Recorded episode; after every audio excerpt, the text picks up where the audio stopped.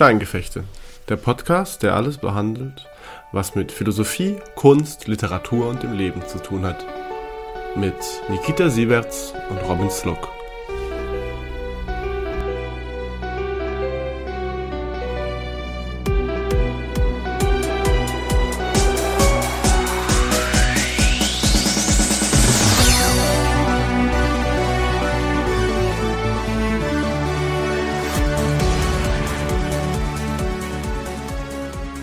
Wir, wir fangen einfach an. Weißt du, wir fangen schon wieder einfach nur an. Wir fangen jetzt einfach an, über negative Emotionen zu sprechen. Über negative Emotionen finde ich doof. Das ist schon mal ein gutes. Also die Federtasche, kennst du das noch aus der, aus der Schulzeit? Da gibt es immer irgendwelche äh, Leute, die wirklich so eine Federtasche haben. Ich finde das doof, ich finde doof. Ich, kennst du das nicht? Diese Federtaschen. Ach du, ach Dieser so. Hund, der irgendwie alle. Das ist kein Hund, das ist ein Schaf. sorry. Und dieses Schaf, das alles doof findet. Und du hattest anscheinend Kumpels in der Schule, die so Federmäppchen hatten, wo das drauf war. Girls, neben denen ich Stimmt, das waren die Girls. Waren die wenigstens hot, die Girls? Sorry, es war in der Zeit, wo ich nicht so dieses Hot, dieses Hot Seite der Girls appreciaten konnte. Das war aber so Grundschule, meinst du? Das war dritte Klasse. Oh, ja, Das Grundschule. war das erste Wort, das ich auf Deutsch gelernt habe, weil die ganze Zeit, okay, aus meiner Grundschulklasse hatten vier Girls dieselbe Federtasche oder ähnliches Motiv. Und du hast das Wort doof als allererstes Als gelernt. erste Wörter war doof. saß das kleine russische Kind, Nikita, in der Grundschulklasse. Und alles, was er so sagen kann, ist Zuckerblät und doof. Robin, du weißt, ich mag das nicht, wenn man auf Russisch flucht. Derartig. Stimmt, deswegen habe ich dich damit geärgert. Stimmt, du konntest, das einzige Wort, das du konntest, war Woschenje. Wow. Jetzt werde ich zu diesem intellektuellen Himmel verklärt. Aber wir ja, waren bei in, in negativen Emotionen, das doof sein. Robin. Das doof sein. Wie ist es eigentlich doof zu sein? nee, wie war es wie war's eigentlich als äh, eigentlich als Russe im ähm, im deutschen Klassenzimmer anzukommen? Ähm, huh. Ich, okay, wenn wir darum, damit anfangen habe eine Geschichte dazu, bitte. Ähm, ich erinnere mich noch ganz genau, dass ich, als ich nach Deutschland umgezogen bin, dann hat man mich zuerst in so einer Schule mit sehr großem Anteil an Ausländern gesteckt. Und da war ich zuerst in einer Klasse für, Leu für ausländische Kinder, die null Deutsch sprechen. Es waren viele Russen, Kontingentflüchtlinge dabei. Und ich weiß, dass ich einfach sogar in dieser Klasse der Schlechteste war. ich kann das null. Und ähm, ich, ich weiß, dass ich verbrachte in dieser Klasse so ein paar Monate und ich habe gefühlt nichts gelernt. Und so am äh, irgendwann spricht so am Ende der Schule Stunde der Lehrer mit mir natürlich auf Deutsch. Ich habe gelernt, so richtig weise zu nicken. So, ja, ja, passt schon, ich weiß schon. Äh, am nächsten Tag komme ich da hin und der Lehrer schaut mich und ist extremst entrüstet. Und ich verstehe nicht, was ich gemacht habe. Ich bin sogar pünktlich da. Sie nimmt mich so unsaftbar bei der Hand und führt mich mit. Und ich checke nicht, was passiert. Und dann klopft sie gegen so eine Tür der Klasse und dann äh, spricht sie mit einer Lehrerin, die da gerade vorne ist. Äh, die gerade eine andere Klasse unterrichtet. Und es klang für mich so blam blum blam blam blam blam blam. Und diese Lehrerin davor steht blib blub blam blam blam blam blam. Und dann schauen beide Lehrerinnen auf mich. Die ganze Klasse schaut auf mich. Und ich äh, denke, jetzt sagt bloß nicht Blom. Und deswegen, deswegen nicke ich ganz weise. Ich habe nicht nur ge gelernt, ganz, ganz souverän Ja zu sagen, ich habe auch ge- gelernt, ganz souverän zu nicken. Und die Lehrerin, die mich entrüstet an der Hand noch hält, sagt auch Blam, blum, blam, blum, blam, blum, blam. Und ich sage ja. Und plötzlich geht sie weg. Die Tür hinter ihr fällt zu. Und eine ganz nette junge Lehrerin. Es war, es war eine zweite Klasse. Blam, blim, blam, blam, blam, blam, blam. Und, und ich stehe so mit dem fetten Ranz und sage, ja. Und dann schaue ich diese ganzen Gesichter der Kiddies, die da sitzen, meine Altersgenossen. Und ich denke mir, Alter, wirklich. Es ist das Ende. Also sie haben dich quasi aus der dritten in die zweite Klasse runtergebracht. Nee, nee, es war so, dass ich zu. Nee, nee. Ich war schon der zweite. Das Schlimmste war, ich, nee, nee, die zweite Klasse entsprach auch meinem Niveau. Und ich hätte in die erste Klasse gemusst, aber äh, sie meinten, zweite Klasse passt schon. Und es, sie haben mich aus der ähm, Lernende Deutschklasse, es war klassenübergreifend, also es waren Leute von der ersten, na, ich war der Jüngste, von der zweiten bis zur sechsten Klasse da. Und dann hat man versucht, so den, mich in eine richtige Klasse zu bringen. Und ich habe es einfach nicht gecheckt. Also bis ich einfach dort da vorne stand und mir das langsam zu dämmern begann, dass die Zeit, wo ich mit meinem Russisch wirklich noch weiterkommen konnte in, dem, in der Klasse mit Kontingentflüchtlingen, ist vorbei. Wir waren übrigens keine große Klasse, es waren so ungefähr so zehn Leute nur da. Es war eine High-Learning-Gruppe, High-Intensity-Learning-Gruppe. Aber ähm, und ich stand dann in dieser zweiten Klasse und äh, ich, ich muss natürlich, den- also ich musste mich nach vorne stellen und ich hörte so blabli blu blablu blablam und ich äh, in meinem Kopf sage, okay, denk daran, auch das geht vorbei. Ich, ich, ich, bin- so, in meinem Kopf äh, hatte ich diese Geschichte, die mein Vater mir mal erzählt hat.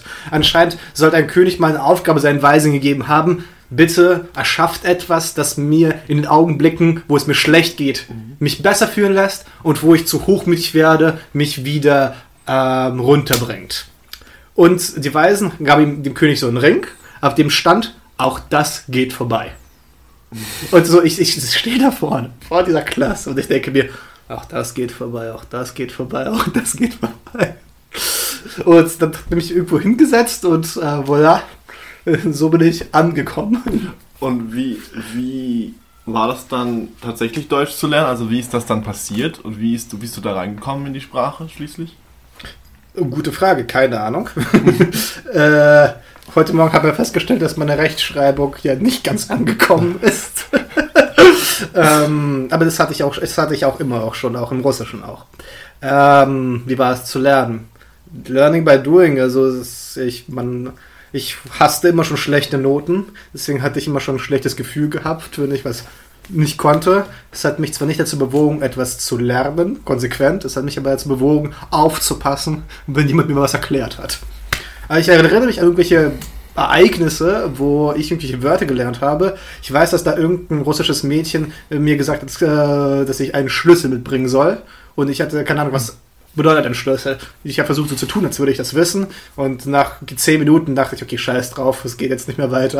Was heißt ein Schlüssel? Und so habe ich das Wort Schlüssel gelernt. Also solche ähm, Schlüsselereignisse äh, sind mir noch präsent. Ja, dieses ganze, ich muss mich hier zurechtfinden und irgendwie gucken, was passiert.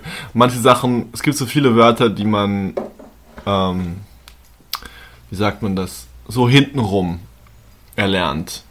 Mhm. Du, du erlernst die gar nicht so richtig direkt. Manchmal fragst du, was ist dieser Schlüssel? Mhm. Aber es gibt so Wörter, die schleichen sich so ein. Was hast du denn für Wörter im Russischen, die sich so, so eingeschlichen haben? Oder so Ausdrücke, Ausdrücke so. Ähm, zum Beispiel, äh, Russen fragen oft sowas in der Umgangssprache, sowas wie Smisla. Smisla. Ah, Smysle. Ja. Ah, ja, ja. Das ist so etwas, das ich am Anfang überhaupt nicht verstanden habe, was das soll. Aber das kam dann äh, immer wieder Das bedeutet so viel wie, rein. was genau, in welchem Sinne? Genau, Smissler. So, sie, sie fragen das immer so, wenn du ihnen irgendwas erklärst und insbesondere wenn du Deutscher bist und schlecht Russisch sprichst, dann kommen sie so, Smissler? In welchem Sinne? Ah, Das ist eine schlechte Meinst Übersetzung. Hm? Also eher wie genau, hä, was? Genau. Ja, hä, wie genau, was? Kann auch manchmal, manchmal kann es auch wirklich so sein, so, okay, was genau meinst du jetzt hier? Aber meistens ist es mehr so, hä? Was ist da los? Genau, das ist, das war eins von diesen Wörtern. Es gab viele, viele andere, die in dieser, ähm, die, diesen, die in dieser Kategorie gelebt haben. Anderes war nach Renjevatsa, aber das ist wieder was, du nicht Nein, findest. das werden wir jetzt nicht weiter machen.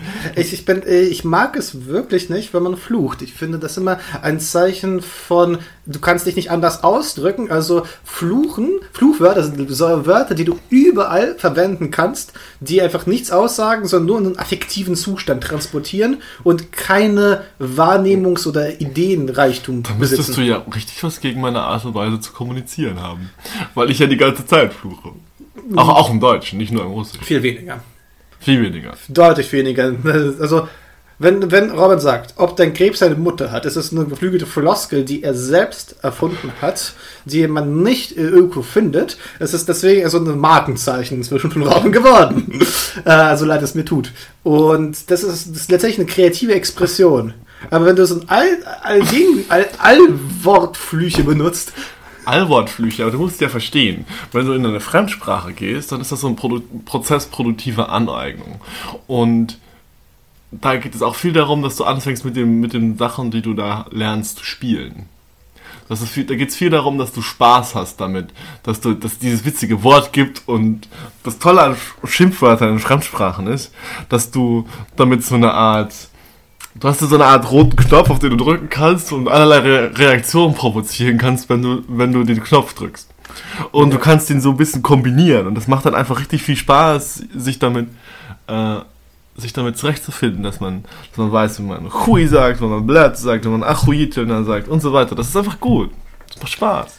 Ich glaube, man darf, muss es einfach nur sehr selten benutzen. Und vor allem, ähm, also ich schätze es sehr, wenn Leute, die es so gut wie nie benutzen, so einmal, wenn man sie auf, der, wenn man sie auf die Palme gebracht hat, dann sich auch trauen, einen Fluch zu benutzen. Und dann erhält es eine ganz andere Gewichtung, was sie dann, wenn sie es benutzen. Aber wenn man es die ganze Zeit benutzt, halte ich das für eine gewisse Kreativlosigkeit und eine. Mh, hm, jemand kann sich einfach nicht anders ausdrücken. Jemand, jemand muss zu diesen Allwelts. Allerweltswörtern. Allerweltswörtern greifen. Aha.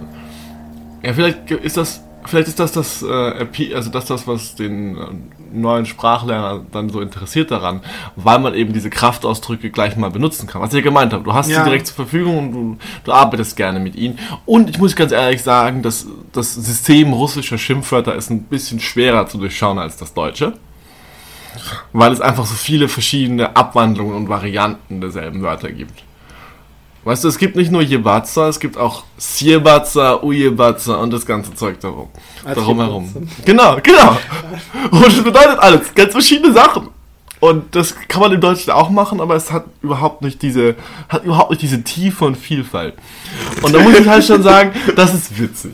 Und das, das genieße ich dann schon. Und da, da muss ich sagen, da finde ich eine gewisse Freude dran. Ich verstehe, dass es nicht nur um, um diesen Teil der Sprache gehen kann. Ja, ja.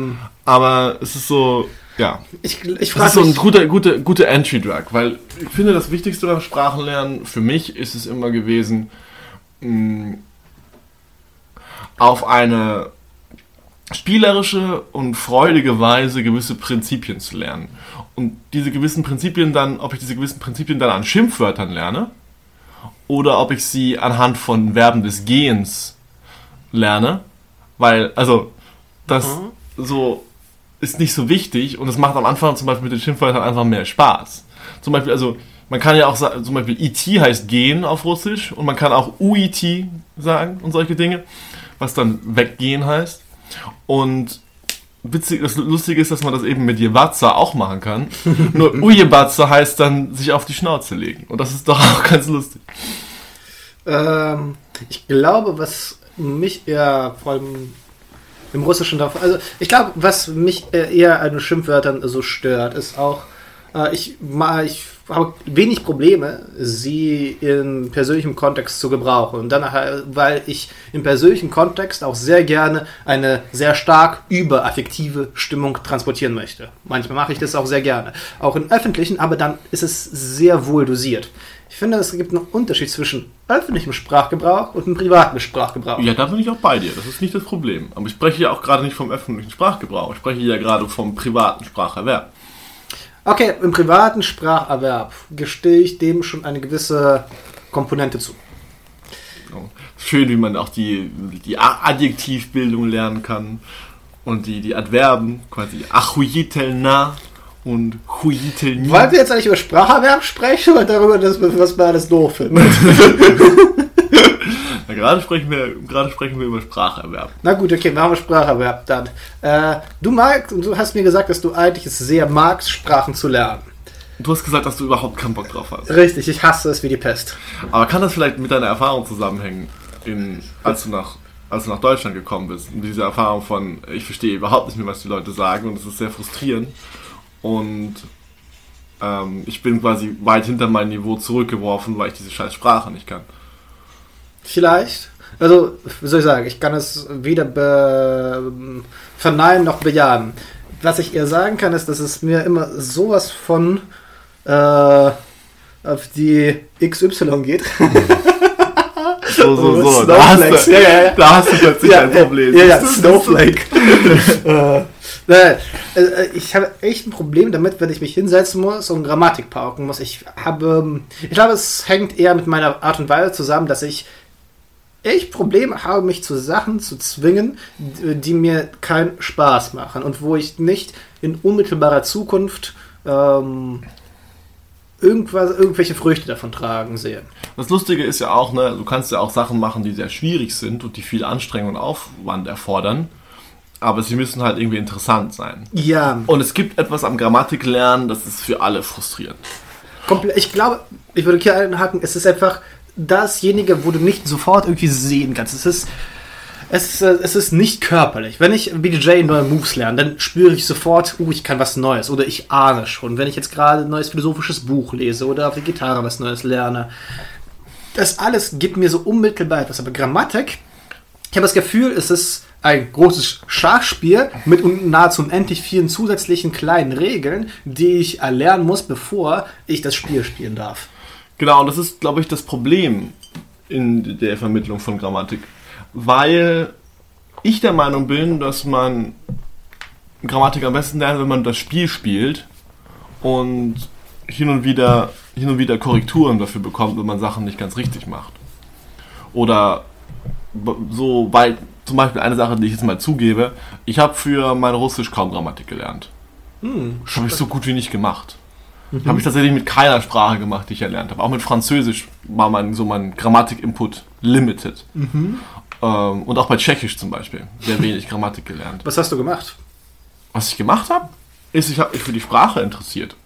Also im Sinne von, so der erste Anfang ist, mich umzuschauen und zu fragen, was heißt das, was heißt das, was heißt das, was heißt das. Also so Nominalwörter. Nominalwörter zu finden. Also einfach, guck mal, okay, hier haben wir ein Fenster, das heißt es auf Tschechisch, das heißt Okno, wie auf Russisch auch.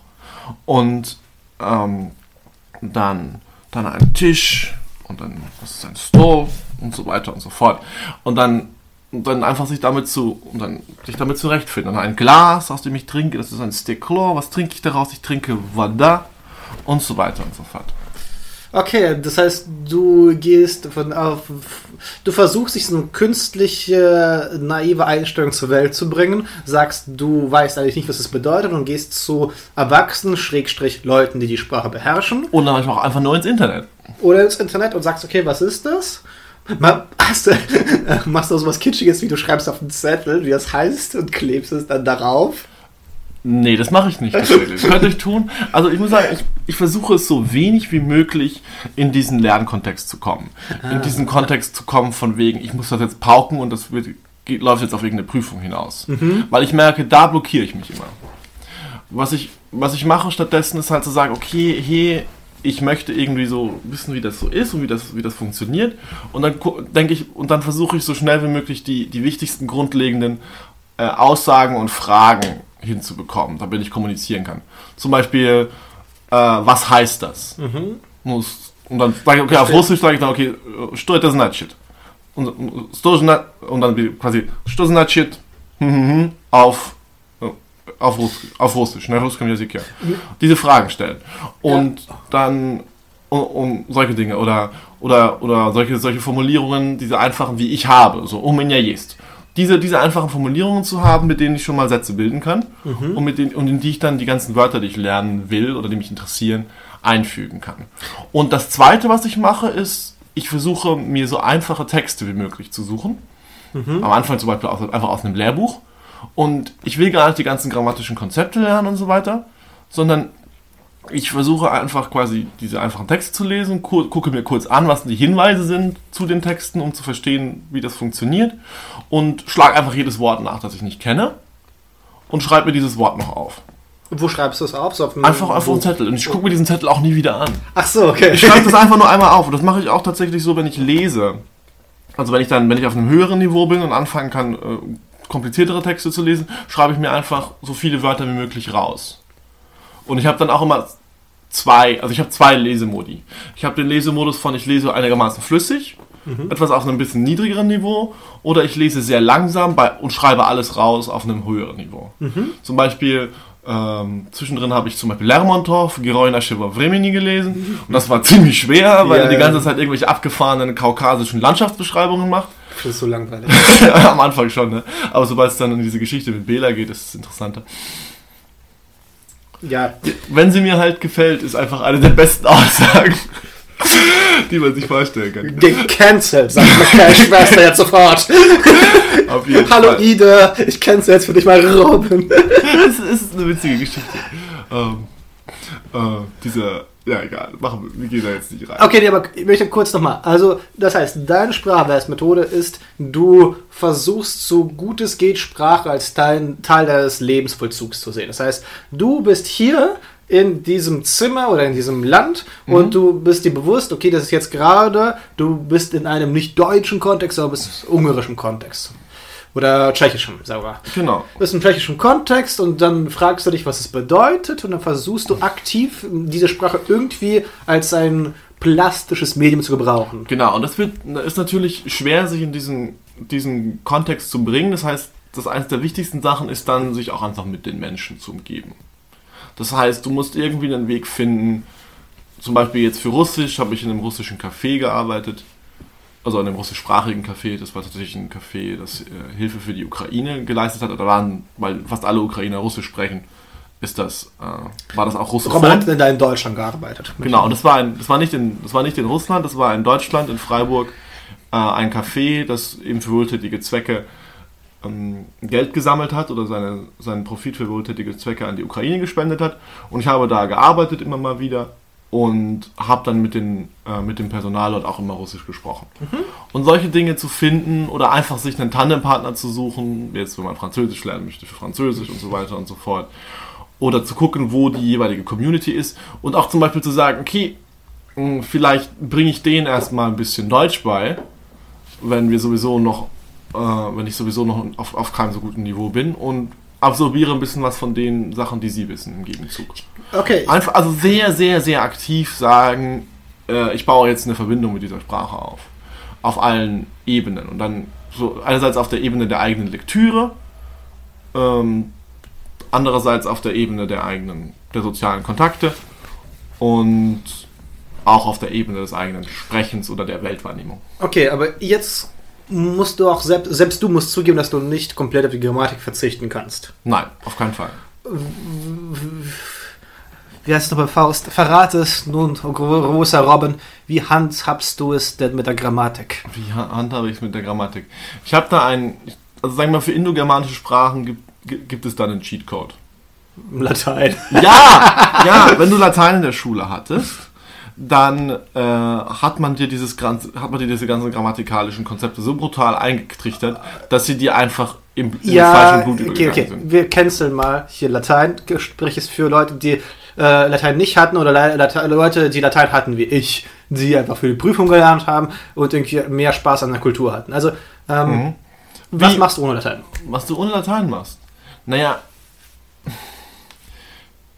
Oh, dann brauchst du tatsächlich, da brauchst du zumindest ein Grundverständnis von Grammatik, nämlich für den Satzbaukasten sozusagen. Du musst wissen, wie ein Satz aufgebaut ist. Subjekt, Verb, Objekt so. Im, in den normalen indogermanischen Sprachen. Wenn wir jetzt, wir sprechen jetzt erstmal nur. Normale. Natürlich, wir sprechen jetzt erstmal nur vom indogermanischen Spracherwerb, weil ich über den anderen Spracherwerb nichts sagen kann. Okay. Ich kann nichts darüber sagen, wie es ist, Arabisch zu lernen oder Chinesisch oder andere Sprachen, die äh, in ihrem Grundsystem, in ihrem grundlegenden grammatischen System anders sind als wie Sprachen wie Russisch, Französisch, Deutsch, Englisch, die alle auf dem prinzipiell selben Prinzip aufbauen. Okay. Und mh, es gibt so ein paar Konzepte, die für viel, fast alle Sprachen wichtig sind in diesem Feld. Und das erste Konzept ist nämlich, ist das, dass alle Sätze ein Subjekt, ein Verb und ein Objekt haben. Also jemanden, der etwas tut, ein, ein Tun-Wort, also quasi ein Wort, das sagt, was getan wird, und dann etwas, mit dem etwas getan wird. So, zum Beispiel, ich sehe dich, klassisches Beispiel, oder oder wir machen das und das und das. Das ist so die, die Klasse. Und es gibt noch einen zweiten Satzaufbau, der sehr wichtig ist, und das ist der sogenannte einfache prädikative Satzaufbau mit sein, wo du sagst, okay, das etwas ist etwas. okay. Das Haus ist groß. Das ist ein, das ist ein Hund und so weiter. Jetzt verstehe ich aber nochmal jetzt für, für insgesamt Leute, die nicht so viel mit Sprachen am Hut haben und auch für mich, der jetzt gerade noch Mhm. Ja. nicht so begeistert ist von Sprachen. Ich bin jetzt gerade, ich möchte jetzt, nehmen wir mal an, Spanisch lernen. Ich Mhm. gehe jetzt, ne, ich setze mich ab in Madrid, fange Leute an zu fragen, was das und das bedeutet, lerne Mhm. irgendwelche Floskeln. Ja. Ähm, wie handhabe ich es? Niki, was würdest du Nikita Sievert sagen, wie man es mit der, mit der Grammatik handhabt? Also, zunächst einmal. Zunächst einmal würde ich sagen, kümmere dich erstmal gar nicht so sehr darum. Okay. Kümmere dich darum, zu kommunizieren und verstanden zu werden. Kümmere dich darum, etwas zu sagen. Kümmere dich darum, kümmere, kümmere dich darum, wenn du ein Wort hörst oder einen Ausdruck, den jemand verwendet, sprich ihn einfach nach. Und versuche ihn nachzusprechen. Und, und, und, und versuch, versuch dich so weit wie möglich in die Sache, die vor dir ist, einzufühlen. Und versuch zu verstehen, dass das Zentrale ist, dass du etwas sagen kannst, was andere verstehen und dass du verstehen kannst, was andere sagen. Finde ich erstmal einen super tollen Tipp. Es gibt nichts anderes. Du, du, bist, du bist einfach, es ist deine komplette Verantwortung und kein Grammatikbuch wird dir da, der Welt wird dir dabei helfen, diese Aufgabe zu lösen. Was du ansprichst, ist also diese erste Sache, äh, finde ich persönlich auch total nachvollziehbar, weil die einzige Sprache, die mir halbwegs Spaß gemacht hat zu lernen, war Französisch. Und das war genau, weil ich eigentlich eben keinen Anspruch dran hatte, sie zu lernen. Ich nach Paris gegangen bin äh, für ein Jahr und einfach, ich habe, äh, wenn ich Kurse gemacht habe im Französischen, war es immer nur symbolische Natur. Und ich habe einfach aber gemerkt, dass die ganzen Franzosen mit mir nicht Englisch sprechen wollten, sondern Französisch. Und ich irgendwie Lust hatte auf französische Literatur. Also habe ich angefangen, mit Leuten auf Französisch zu reden und Gedichte auf Französisch zu, auswendig zu lernen, von Rambaud vor allem. Genau, du machst quasi die Dinge, die du gerne machst, aber nur auf der anderen Sprache. Und du unterhältst dich mit Leuten und liest Gedichte. Das ist ja halt die Sachen, die du gerne tust. Ja, stimmt. Und, und von daher kommt dann auch die, die, die natürliche Motivation, sich damit auseinanderzusetzen. Und es ist natürlich, es ist natürlich so, und dass man hin und wieder auch mal so in den sauren Apfel beißen muss und sich einfach anschauen muss, okay, wie funktioniert das hier? Zum Beispiel im Französischen der, Subjun der Subjunktiv. Subjunktiv. Ja. So, was ist hier eigentlich los? Und dann gibt es eigentlich wirklich nichts anderes, als zu sagen, okay, ich will jetzt wissen, wie das funktioniert. Ich will das jetzt so sagen können. Mhm, ja. Und dann muss man halt sagen, okay, ich setze mich hin, gucke mir diese, google dieses Grammatikding oder schlage es in einem Grammatikbuch nach. Und dann, dann alles, was du machst, ist einfach zu sagen, okay, so und so funktioniert das. Okay, die Regeln. Und dann suchst du dir entweder ein Buch, das Aufgaben dazu hat, und machst einfach alle Aufgaben zu dem Thema durch. Und, und, und versuchst so viele Sätze wie möglich damit zu produzieren. Versuchst auch eigenständig Sätze damit zu produzieren. Also quasi Okay, ich verstehe, was du meinst. Ja. Ah, das heißt, wir hatten den ersten Punkt. Das ist, dass man versucht, die Sachen, die man sowieso gerne hat, die man in der eigenen Sprache gerne macht, wie mit Leuten quatschen, Genau. zuerst genau das in der Fremdsprache zu machen, die man Und- lernen gen- möchte. Genau, und dann, während du das machst, dann kommst du immer wieder auf diese ekelhaften Hindernisse. So im Sinne von, ich verstehe überhaupt nicht, was sie sagen. Genau, was mache ich dann? Und dann bist du, fuck, das ist kacke, dass ich nicht verstehe, was sie sagen. Und dann ist so, okay, mh, wie- dann, dann sagst du, okay, vielleicht macht es Sinn, dass ich erstmal so einfach versuche, einfach in einem einfacheren Umfeld einfache Texte zu lesen. Oder vielleicht, vielleicht gehe ich nach, gehe ich auf YouTube und so- guck mir, guck mir so ganz basic äh, Kindergeschichten auf Französisch an mit Untertiteln. Moment, aber das Und- ist, ist es nicht schon irgendwie zu weit gedacht? Also, wenn ich jetzt noch, nehmen wir an, ich äh, spreche sehr wenig Französisch, Ja. A1, mein, meinetwegen A2, sind nicht, also Bücher sind schon mal gar nicht drin zum Spaß lesen. Äh, und Da ja, es, also da kann man dann auch immer so versuchen, sich das einfachste Niveau rauszusuchen. Zum Beispiel Kinderbücher und dann auch immer mit der, nicht mit der Erwartung rangehen, man kann jetzt das ganze Buch lesen, sondern quasi einfach nur zu sagen, okay, ich habe hier einen Satz von mir und dieser Satz ist irgendwie komisch und ich versuche den zu, versuch zu verstehen, was dieser Satz heißt, indem ich mir die Wörter raussuche und versuche das zu verstehen. Und dann, wenn man wenn man dann zum Beispiel Fragen sieht oder so Fragezeichen und sich fragt, irgendwas ist komisch an diesem Satz, äh, und dann sagst du, okay, vielleicht gucke ich mal in der Grammatik nach, wie funktionieren Fragen, Fragesätze. Und dann gucke ich mal an, wie Fragesätze funktionieren, dann stellt man fest, es gibt diese, äh, diese Inversion und, und so weiter, die es im, Französischen gibt, die ein bisschen komisch zu Das verstehen sind und diese Liaison. Und das Wichtige ist quasi für die grammatischen Konzepte, dass du sie immer als eine Lösung deiner Schwierigkeiten beim Verständnis einer Sprache verstehst. Das heißt, Grammatik sollte zunächst zumindest so betrachtet werden, als ist hier nur ein gewisses Mittel zum Zweck. Man soll niemals den Zweck aus den Augen verlieren. Genau, das ist nämlich, das, das ist nämlich der Punkt, an dem die meisten Leute scheitern oder an dem die meisten Leute aufhören mit dem Sprachenlernen oder ausschalten. Ja. Das ist, wenn sie im, wenn sie im Sprachunterricht, im klassischen Sprachunterricht sitzen und wieder das 20. Übungsblatt ausfüllen müssen Ja. mit bei welchem Verb verwende ich a und bei welchem verwende ich de im Französischen. Oh, das hasse ich so sehr. Ja, penser à, parler de oder parler à, was ist der Ja, Unterschied? das kann ich inzwischen, aber nur weil ich einfach zu oft mit Franzosen gesprochen habe. genau. Das ist der Punkt auch, ja. Ich, inzwischen kann ich das irgendwie, ich verstehe nicht, wann man es, ich kann es überhaupt nicht erklären, wann man es benutzt, aber Tendenz ist, dass ich äh, irgendwas fühle. genau, es ist so ein man fühlt es irgendwie. Scheiße. Das ist gerade so ein Running Gag zwischen uns, das fühlt. Aber der zentrale Punkt an dieser Stelle ist der. mh, So ein grammatisches Konzept abstrakt zu verstehen hilft dir nichts, wenn du es nicht anwenden kannst, weil du die Sprache dann nicht verwenden kannst. So ein grammatisches Konzept verstehen hilft dir genau dann, wenn du von diesem Schritt gehen möchtest von, hä, ich verstehe nicht, wie ich, ich verstehe nicht, warum diese Satzordnung so komisch ist, wenn sie eine Frage stellen. Was machen die da? So dieses, ähm, so dieses, dieses Konatil, diese Frage, also wann hat er irgendwas gemacht, ja? Konali Okay. fait cela. Und das ist, das ist dann nicht, das ist dann nicht il a fait, sondern dass man das umdrehen muss. So, so, so eine Sache mit so diesem komischen T zwischen den beiden, äh, zwischen dem avoir und dem. Das, dieses, diese komischen Kleinigkeiten, die fallen einem auf und die nerven einen. Und man spürt es richtig, dass sie einen nerven, weil man nicht versteht, was hier abgeht. Und wofür? Und wofür. Aber, Und ja. da ist es natürlich sehr hilfreich, nochmal jemanden zu haben, ähm, der sich auskennt. Oder der die Sprache spricht. So, wenn du sagst, okay, was ist das, was bedeutet das? Diese Frage stellen zu können und eine Antwort dafür zu bekommen, hilft. Wenn man so jemanden nicht hat, dann ist es auch immer ganz hilfreich, solche Sachen auch einfach mal in DeepL einzugeben oder in den Google Übersetzer und zu gucken, was dabei rauskommt. Okay, was ich jetzt gerade mitnehme, ist, dass es am meisten auf die Motivation ankommt. Und dass, wenn du die Motivation hast, dann etwas zu lernen, vor allem die Sprache zu lernen, bedeutet es, dass es auch wirklich funktioniert. Und die Motivation kommt zumeist. Aber jetzt gebe ich dir mal die Frage: Woher kommt deine Motivation an Sprachenlernen? Also, Ähm, ja, so bleibt die Frage erstmal stehen. Die Motivation zum Sprachenlernen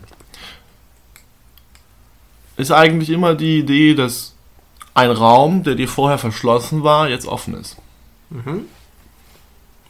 So, ich fand dieses Beispiel von dir mit diesem, du sitzt da oder du chillst da so als kleiner, als kleiner Nikita vor dem, vor, dem- vor dem, ähm, vor der Klasse und hörst die Lehrerin irgendwas aushandeln, was dein weiteres Schicksal in dieser Schule betrifft. Und du hörst nur blum, blam, blum, blum, blam, blum, blam, blum und du bist so, okay. ähm, dieses Ding von, das ist ein Raum mit Ereignissen und Menschen, die Dinge miteinander tun, der dir nicht erschlossen ist. Du kannst, du kannst in diesem Raum nicht wirklich leben. Weil du diesen, weil dir dieses Interface, dieser Schnittstelle mit den anderen Menschen fehlt. Mhm. Und der Moment, wo du irgendein Wort verwendest und die Leute, die Augen in den, die Augen der anderen anfangen zu leuchten, weil sie dich verstehen. Oder der Moment, wo du irgendeinen Text liest und plötzlich verstehst, was damit alles gemeint ist. Oder wenn du, wenn, wenn plötzlich gewisse Konzepte einfach immer flüssiger zu laufen beginnen und du, du Eigentümlichkeiten dieser Kultur, die du da kennenlernst, auch ver verstehen lernst und diesen gewissen, immer, ein immer besseres Gefühl für den Rhythmus der Sprache bekommst. Und plötzlich, das fällt dir gar nicht auf, aber plötzlich bist, nach, nachdem du die ganze Zeit gestottert, gestammelt und gar nicht klargekommen bist, bist du plötzlich in einem flüssigen Gespräch über Zellbiologie mit irgendeiner random Russin in einem Hostel in Moskau und du bist dir so, holy fuck, wie bin ich hier hingekommen? und es ist gar nicht mal die Frage, dass du diese Sprache verwendest, sondern du kannst einfach mit dieser Person reden und das ist einfach unglaublich schön, diesen Kontakt aufbauen zu können.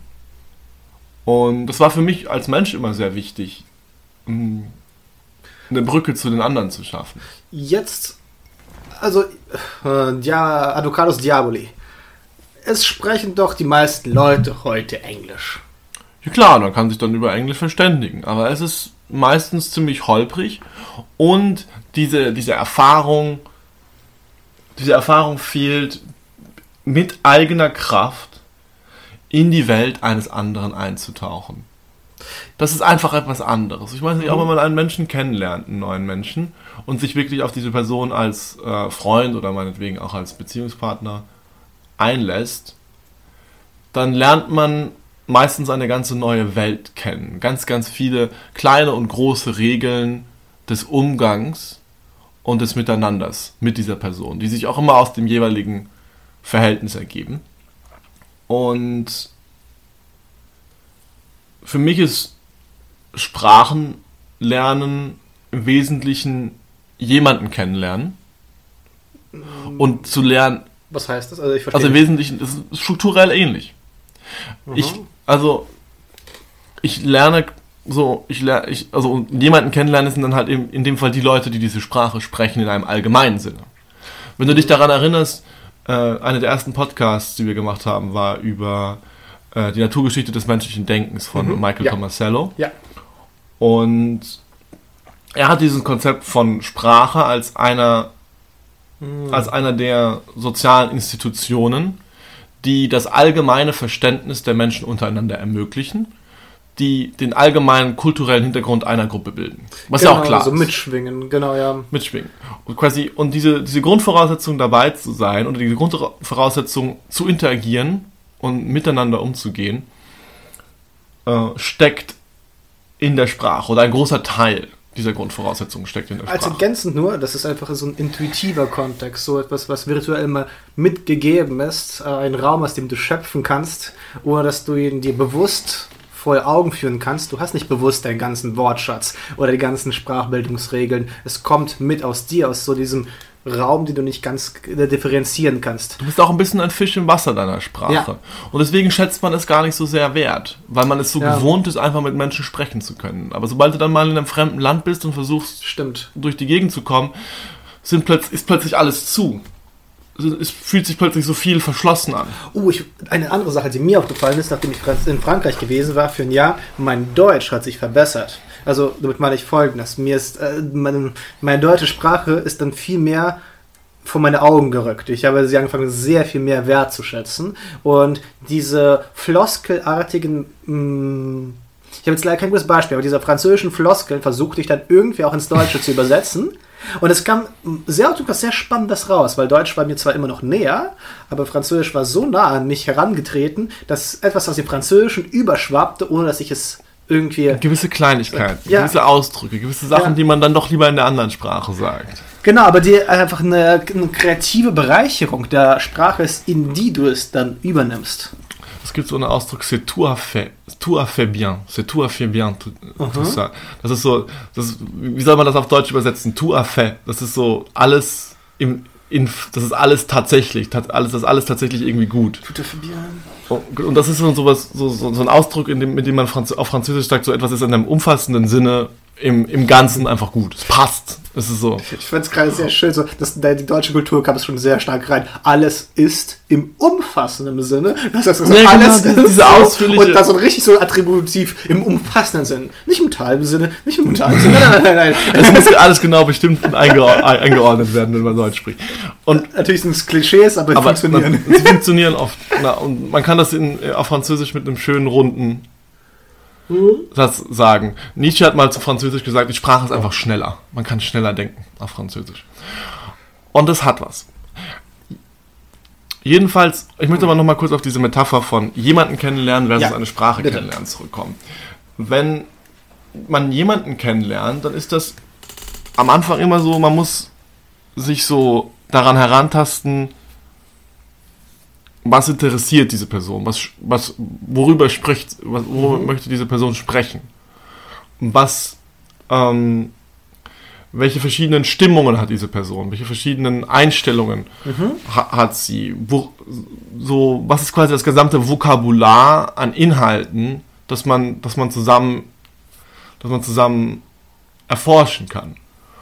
Und dann muss man auch noch verstehen, was für Rhythmen es gibt für diese Person. Zum Beispiel, wann, wann, wann wird ihr langweilig? Was ist interessant für diese Person? Wie, wie ver- verlaufen gewisse einzelne Interaktionen ab? Zum Beispiel, ich, Begrüßungen und Verabschiedungen sind etwas, das man insbesondere am Anfang einer persönlichen Beziehung immer wieder neu aushandeln muss. Oder wo man sich immer ein bisschen awkward fühlt, weil man nicht genau weiß, wie diese Person das jetzt genau macht. Und man muss quasi diese Grammatik des Umgangs, auch zum Beispiel des Gesprächsrhythmuses, man hat auch mit verschiedenen Personen einen ganz anderen Rhythmus im Gespräch, all das sozusagen nochmal neu lernen. und hat das dann im Hinterkopf und, und hat dann quasi gelernt, wie es ist, bei dieser Person zu sein. Und ich würde Okay. sagen, eine Sprache funktioniert, was das angeht, ähnlich. Okay, das heißt, dass äh, Sprache ist eine gewisse Entität, die eine gewisse, einen gewissen Umgang mit sich selbst verlangt. Und das kennenzulernen macht dir Spaß, weil du dadurch auch mittelbar wirkliche Personen nicht im metaphorischen Sinne kennenlernst, sondern auch reale Personen, Genau. die auch durch den, die Kultur dieser Sprache. Es geht letzten Endes nur darum, die Menschen kennenzulernen. Okay. Es geht sehr wenig darum, es ging früher mal darum bei mir, aber es geht inzwischen nicht mehr wirklich darum, mit Sprachen als irgendeine Form von Wissen anzugeben. Es geht um dieses glückliche Gefühl, mit Menschen sprechen zu können. Ein wunderschönes Beispiel, es gibt ja sehr viele russischsprachige Menschen in Deutschland und es ist immer wieder schön, einfach diesen Kontakt so total casual ansetzen zu lassen. Oder, oder, oder auch mal behilflich zu sein. Ich war letztens an der, an der S-Bahn-Station, ich glaube, das war im Zoologischen Garten, und habe da gewartet und da haben eine Mutter und ein Kind ver versucht herauszufinden, wo, die, wo ihre S-Bahn fährt. Und sie haben, sie haben so einem sehr gebrochenem Deutsch äh, mit, einem, mit einem Angestellten von so einem Backshop gesprochen und der war irgendwie schlechter Laune und das hat irgendwie nicht funktioniert und das hat, die ganze Kommunikation hat nicht funktioniert. Und sie haben untereinander haben sie aber Russisch gesprochen.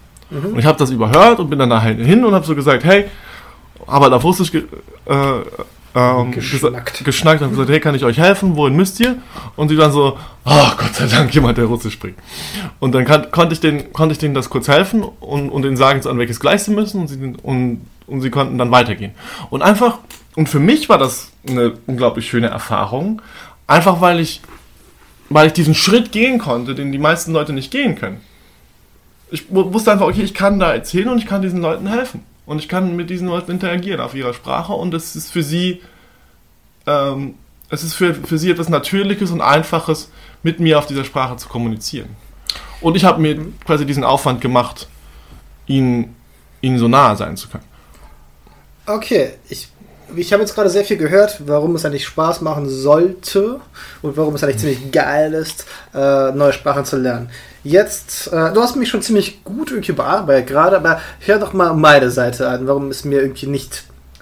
Also Äh, niemand sollte Sprachen lernen. Gut. War, Oh ja, ja, ja, ich weiß. Robin ist nur, möchte seine Begeisterung mitteilen den anderen. Äh, ich habe nicht direkt Probleme mit Sprachenlernen. Ich habe echt nur, ich habe immer dieses Gefühl, ich habe was Besseres zu tun. Es ist genauso, wie ich das Gefühl habe, habe was Besseres zu tun, als Mathema Mathematik zu studieren. Ja, Hast du halt auch etwas Besseres zu tun. Dann ist das halt so. Nee, nee, nee, das, wie soll ich sagen? Das finde ich eine sehr souveräne Art und Weise, natürlich zu sagen, du, niemand muss fremde Sprachen lernen. Äh, du hast gerade nur versucht zu sagen, warum es eigentlich Spaß macht und so weiter. Was mir meinen Spaß immer sehr stark gestört hat, war, dass ich in, in nur in dem fremden Land diese Sprache lernen konnte. Also letztendlich habe ich nur Französisch gelernt, weil ich so oft in Frankreich gewesen bin. Und wie würdest du zum Beispiel jetzt, ich hatte mal Spaß gehabt, Italienisch zu lernen, habe es aber nahezu nicht gelernt.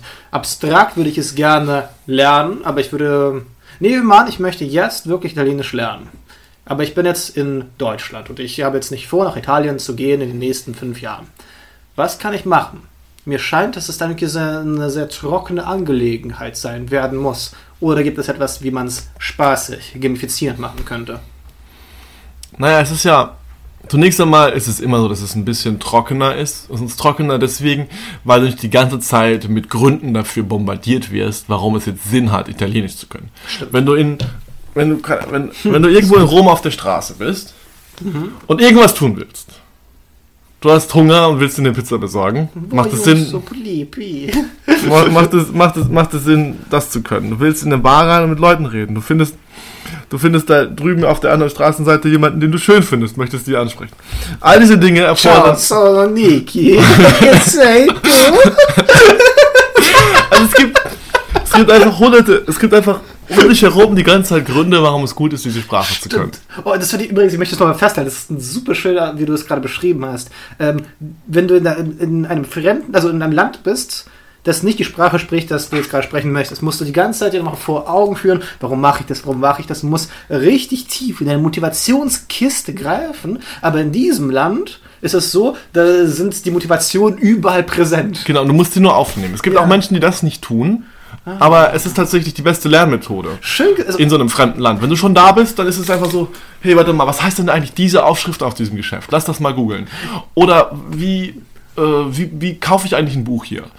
Und- Danke übrigens, ich möchte dir sehr, sehr danken, weil ich immer gedacht habe, es wäre so ein äußerer Zwang, der mich immer dazu gedrängt hat, so mein Französisch zu lernen oder so weiter. Aber wie du es gerade geframed hast, ist, ich hatte einfach so von überall die Motiv so, so äh, mh, Routen. Äh, Routen, genau. Du möchtest dein Leben leben und jetzt ist das Problem, also es ist halt so, denn, denn überall Einladungen bekommen. So, hi, hi, wer bin ich denn? Komm her zu mir. Genau. Und ich habe einfach entschieden, dass ich sie annehme. Oh, das finde ich eine super tolle Umänderung meiner Denkweise in diesem Sinne. Danke. Ja. Genau, und diese, diese Rekonstruktion ist in einem fremden Land natürlich schwieriger zu finden.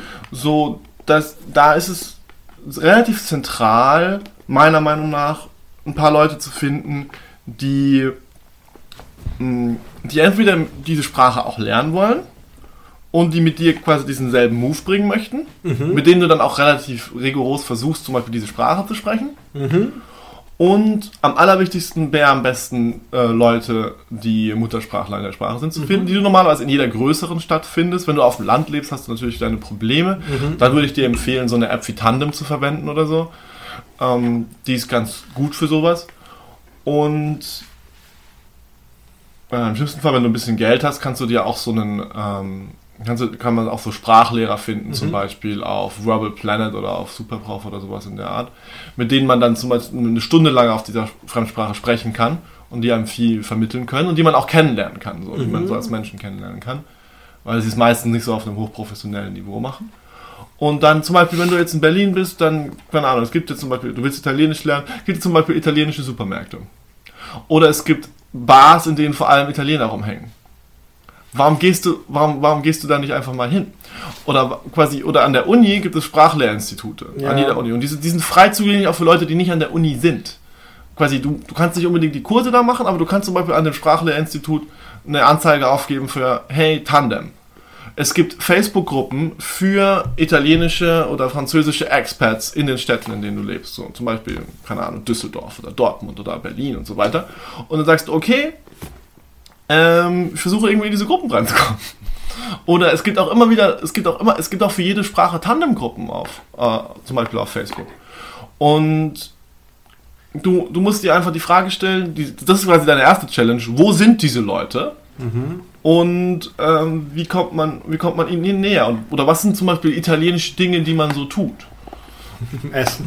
Essen, genau, gutes Essen. Äh, Und dann, und dann sagst du, okay, dann ähm, warum, warum, warum, so was ich immer so, warum versuche ich nicht Italiener kennenzulernen? Ich lerne jemanden kennen, der italienische Wurzeln, Wurzeln hat und la lade ihn oder sie zum Essen ein. So zum Beispiel, ich habe randomly ein paar Leute kennengelernt, die auch Italienisch sprechen. Wenn ich jetzt Italienisch lernen würde, ich würde die einfach bombardieren.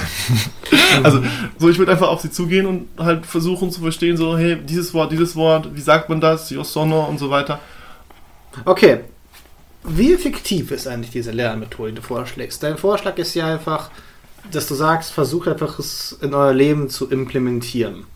Das Versuch, überall Motivationsquellen zu schaffen, versuch überall Motivationsquellen auch anzunehmen. Und jedes Mal, wenn du das, das Gefühl hast, diese Sprache verwehrt sich dir. Diese Sprache, weil das Ja. ist, das, das, ist der, die große Herausforderung. Das ist das, wo es einfach schwer und anstrengend und immer wieder nervig ist, eine neue Sprache zu lernen. Mhm. Ist dieser Moment, wo du da sitzt, nichts verstehst. Wo Mhm. du das sagen willst und du nur über die, deine Worte stolperst und dein Ja. Gegenüber sagst, die, dein Gegenüber dir direkt auf Englisch antwortet. Ja. Weil es und, und damit deine so eine, so eine schöne Rückhandschelle für deine Sprachkenntnisse gibt. Genau. Das sind die Momente, wo du so bist, okay, fuck. Ähm, und in dem, diese Momente musst du so musst du, musst du ziemlich radikal reframe und sagen, okay, hier gibt's was zu lernen. So im Sinne von, okay, hier, irgendein Konzept habe ich nicht verstanden. Und das sind dann die Momente, wo du aus denen dann, aus, wo du aus dieser negativen Erfahrung von, ah, ich habe nichts verstanden, die Motivation lernen, Motivation bekommen kannst, zum Beispiel neue Wörter zu lernen oder gewisse grammatikalische Konzepte dir anzueignen. Zu sagen, ah, wie funktioniert das hier? Warum hat er das so gesagt? Ich verstehe es nicht. Wie mache ich das? Ja? Oh, Das ist, das ist sehr wichtig, dass du diese negativen Emotionen als einen positiven Antrieb dafür verstehst, zu sagen, okay, das hat noch nicht ganz funktioniert, ich muss da noch mal hin. Und dann, setzt, dann hast du auch eine negative Motivation, so im Sinne von, fuck, wenn ich mich verständlich machen will, will, muss ich wissen, wie man jetzt, keine Ahnung, den Instrumental auf Russisch verwendet. Was ein komischer Fall ist, aber der dauernd auftaucht. Hm? Du weißt nicht mal, was der Ich weiß nicht, Instrumental was ist. Instrumental ist. Ich hatte niemals Grammatik in Russisch. Na doch, in der ersten Klasse. Da gab es noch kein Instrumental. Mhm. Zum Beispiel. Äh, nee, nee, nee, nee. Wir fangen nicht Jeresu Nojom. Nein, nein, wir machen es jetzt. Ich, ich schneide mit dem Messer. Wenn ich etwas mit etwas mache, dann sage ich nicht, benutze ich nicht den Nominativ, sondern den Instrumental. Ich glaube, das Wesentlichen Wichtigste ist einfach, dass man irgendwie selber es fragt. Ich habe irgendwie das Gefühl, Genau, ich, das ist das Allerwichtigste. wenn Leute zu mir kommen, mir was erklären möchten, was was bedeutet, habe ich, äh, schalte ich sofort so den Modus, nee, habe Genau. ich keine Lust darauf. Es geht vielmehr darum zu sagen, hey, ähm, wie geht das hier eigentlich? Wie mache ich das hier eigentlich? Und dieses Gefühl zu haben, selber sich die Sachen zusammenzubauen. Das kann übrigens auch sehr idiosynkratisch sein. So im Sinne von, du kannst Ähnlichkeiten zu deiner eigenen Sprache feststellen, die vielleicht gar nicht so relevant sind, aber für dich ist es eine Ähnlichkeit und du, für dich ist es eine Eselsbrücke, um dir das zu lernen. Oder quasi konkrete Probleme lösen, die du gerade hast. Ich wollte mal in, in Tschechien ein Buch bestellen und da musste ich halt das Wort äh, objednaci, was sich etwas bestellen heißt, äh, googeln. Um, Und dann da reinkommen und musste das dann irgendwie verwenden und dann und musste ich da irgendwie damit kommunizieren. Und dann musste ich auch irgendwie, musste ich es auch irgendwie richtig konjugieren. Und wie sage ich, ich bestelle etwas? Das ist ja etwas anderes als nur, dieses, nur der Infinitiv und so weiter. Und dann kommen diese Konzepte von da.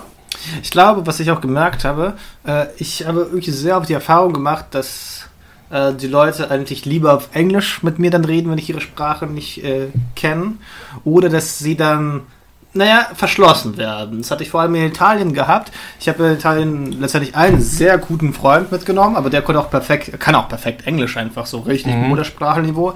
Und die anderen hatte man wirklich so nur so ganz abstrakte Diskussionen wie ähm, was studierst du? Das Übliche. Ja, genau, das alles Übliche. Und da hatte ich auch irgendwie auch keine Lust mehr drauf bekommen. Also ich, Aber das ist ja genau der Punkt. Du willst ja genau da raus. Das, ist ja, das ist ja der Grund, warum du die Fremdsprache lernst, damit du nicht in dieser oberflächlichen Hölle des Kontaktes hängen bleibst. Das ist, und quasi, Ja. auf Englisch funktionieren dann auch gewisse Sachen besser, aber es ist immer noch, meine Erfahrung zum Beispiel mit Leuten, die nicht muttersprachlich Englisch sind, ist oft so, dass sie, wenn sie dann Englisch sprechen, auch noch diesen, na klar, ja. diese, diese gewisse Distanz haben. Und dann, wenn, wenn zumindest einer der beiden Muttersprachler ist, gibt es eine größere Öffnung. Ja, du hast recht. Ja, wahrscheinlich. Hm. Aber es ist ja, das meine ich übrigens gerade mit gewisse Dinge geben dir eine negative Motivation. Und zum Beispiel dieses Gefühl, einfach nicht verstanden zu werden, oder das, dieses Gefühl, einfach nicht zu verstehen in den, in den Konversationen und dann umschalten zu müssen auf so eine, so eine holpriges Englisch und so weiter, finde ich einfach frustrierend. Okay, ganz kurz. Und das ist- ja. Jetzt noch, für- ich weiß nicht, wie viel Zeit wir noch haben, aber ähm, jetzt, du bist ja auch ein angehender Elite-Lehrer für Sprachen. Du möchtest Leuten auch Sprachen beibringen. Das ist vielleicht auch in diesem Kontext jetzt diese Episode entstanden. Jetzt bin ich derjenige, der vielleicht eine Sprache lernen möchte. Jetzt komme ich zu dir. Jetzt sage ich, Robin, bring mir bitte nochmal Tschechisch bei. Was, wie würdest du dann vor allem, du, spür, du spürst ja meine Reservation. Du spürst, dass ich irgendwie vielleicht äußere Gründe habe, Tschechisch zu lernen. Nach dem Motto, ich möchte vielleicht jetzt gerade zwei Jahre in Prag leben und ich denke mir, okay, ich muss es tun. Äh, jetzt komme ich zu dir und sage, Robin, jetzt machen wir so einmal die Woche so Unterricht. Mach was aus mir. Was, wie reagiert, also was ist jetzt gerade, wie würdest du jetzt gerade mit einem Schüler wie mir umgehen? Hm. Okay, das erste, was ich sagen würde, ist, ähm, was würdest du gerne auf Tschechisch sagen? boah, ähm, wo ist die nächste Bar? Wo ist die nächste Bar? Und dann sagen wir, okay, was, was heißt denn wo auf Tschechisch? Na, wo heißt äh, Gde. Das Gde. ist wie auf Russisch. Okay, ja. Und was heißt Bar auf Tschechisch? Das ist ganz einfach. Bar. Bar, genau. Und Gde, Bar. Gde, äh, was heißt nächste? nächste ähm, äh, ist, glaube ich, Blischi. Blischi. Gde Blischi ah, Bar? Genau. Das, aber das könnte sein, dass das falsch ist. Also ich, ich möchte ganz sagen, es genau. jetzt gerade es geht mehr ums Konzept. Es ist Mhm. jetzt nicht deine Tschechischkenntnisse, die ich hier gefragt hat. Okay, das heißt, du hast jetzt, was du jetzt gerade gemacht hast, hast du zuallererst diese Frage umgedreht. Du hast sozusagen den Fokus von dir auf mich gewechselt. Genau. Ähm, aber jetzt, ich möchte jetzt, dass du mir einen Plan präsentierst, ungefähr. Was, was, was müssen wir denn machen? Was machen wir die nächsten zwei Monate? Was würdest du ungefähr so anpeilen? Die nächsten zwei Monate. Das hängt immer so ein bisschen davon ab, wie, wie, viel, wie viel Zeit du auch hast. Ich habe einmal die Woche HB-Unterricht. Wir haben Unterricht. Aber das andere Ding ist zu sagen, okay, ähm, das reicht nicht. Wenn du die Sprache, wenn du sagst, okay, du hast jetzt ein halbes, ein halbes Jahr, bis du nach Tschechien gehst, Noch ein Jahr möchte. In einem Jahr gehe ich nach in Tschechien. einem Jahr gehst du nach Tschechien, dann sagst du, okay, die halbe Stunde, die du, du, du, du kannst es auch einfach, kannst es auch einfach lassen, zu mir zu gehen, wenn du sagst, okay, ich lerne nur diese eine Stunde in der Woche Tschechisch. Wenn du sagst, wenn du das sagst, kannst du es eigentlich direkt vergessen. Kommunizierst du es dann auch so? Ja. Gut. Ich sage, okay, das macht nicht so viel Sinn, weil mh, du lernst eine Sprache, indem du in dieser Sprache lebst. Das heißt, du, das heißt nicht, dass du dich jeden Tag hinsetzen musst. Ich mache auch die Hausaufgaben, die du mir gibst. Hausaufgaben solltest du sowieso keine machen. Mach am besten gar keine.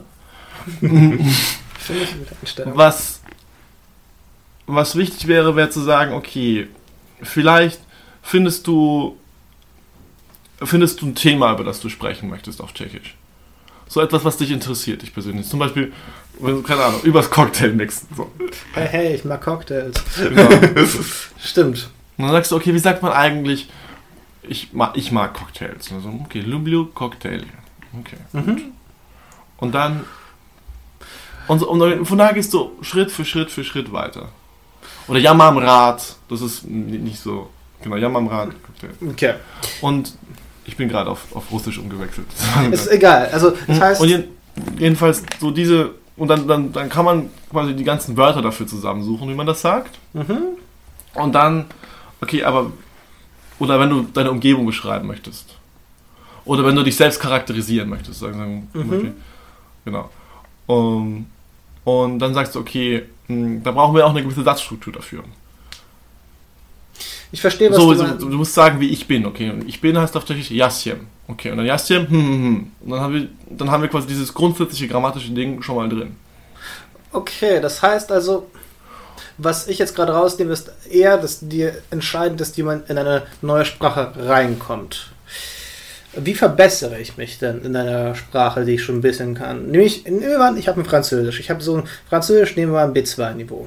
Ist es ich, oder haben wir jetzt nicht mehr viel Zeit? Nicht mehr so viel, aber es wird noch reichen. Jedenfalls, nein, du machst, Was, du machst einfach more of what you already did, aber halt auf einem schwierigen Level. Dann ist es halt nicht mehr so, weißt du, du, kannst ja immer noch versuchen zu beschreiben, wie gerne du, äh, wie gerne du eigentlich Cocktails magst.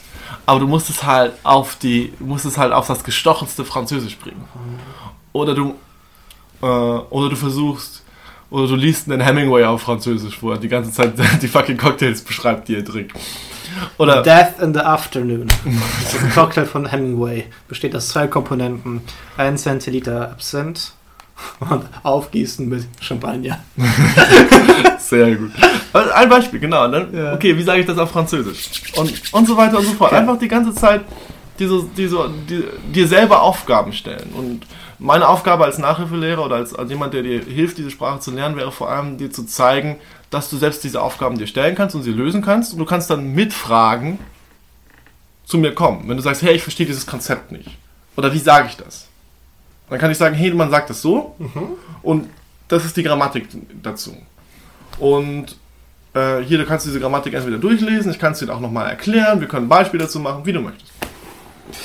Genau, das wäre im Wesentlichen das. Also ich glaube, ich. Ähm, mir hat es irgendwie jetzt geholfen, mit dir darüber zu sprechen. Ich habe das Gefühl, so ein bisschen meine Sprachissues ein bisschen ausgesprochen zu haben und vor allem auch von dir auch noch sowas mitbekommen zu haben, dass letztendlich, was du von Sprache hast, dass du lernst, Menschen tiefer kennen, du lernst ihre Kultur kennen, ihre Geschichte, ihre Denkart. Und das ist auch gar das ist immer so ein Klischee beim Sprachenlernen, das ist mir gar nicht so wichtig, in einer gewissen, auf eine Okay. weirde Weise. Ja? Ähm, viel wichtiger ist mir eigentlich oft einfach zu wissen, hey, ich bin bei diesen Menschen. Bei Vollkommen realen- unabhängig davon, dass ich jetzt genau weiß, in welchem Jahr Peter der Große St. Petersburg erbaut hat. 1705? Nee, 9 hat er die Schweden. 1709 war er fertig. Ja. Nee, das hat er die Schweden. Egal, ja. 1709 war er fertig, war auch das, Ah. das Jubiläum. Danke dir. So viel da. Alles schön da. Ah, ciao, ciao.